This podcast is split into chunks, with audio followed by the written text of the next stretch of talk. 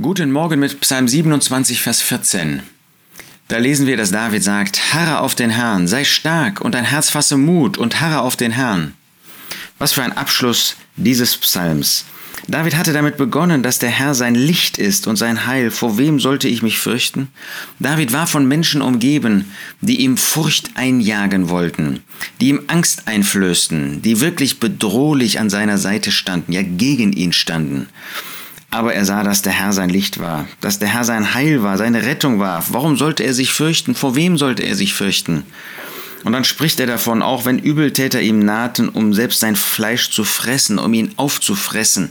Das ist natürlich nicht äh, buchstäblich gemeint, sondern um ihn wegzurasieren, um ihn zu töten, um ihn ähm, zu beseitigen, seine Bedränger aber sie strauchelten und fielen.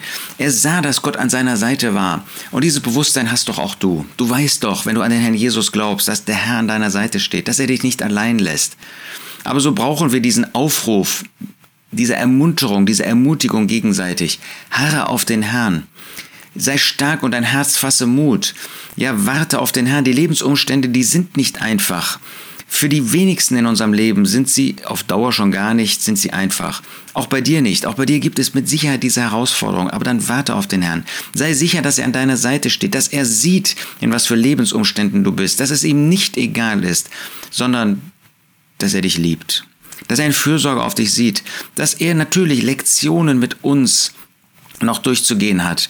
Er möchte, dass wir uns hier ganz ihm ausliefern. Er möchte, dass wir von der Schlacke befreit werden, die die Sünde immer wieder in unser Leben hineinbringt. Wie oft sündigen wir? Du nicht auch? Und deshalb führt er uns durch solche Umstände, aber auch eben, damit er uns zeigen kann, dass es sich lohnt, auf ihn zu vertrauen, dass wir ein Zeugnis sein können in dieser Welt, die will sofort alles abwerfen, was an Problemen da ist. Und da sagt der Herr dir, harre auf den Herrn, warte auf ihn.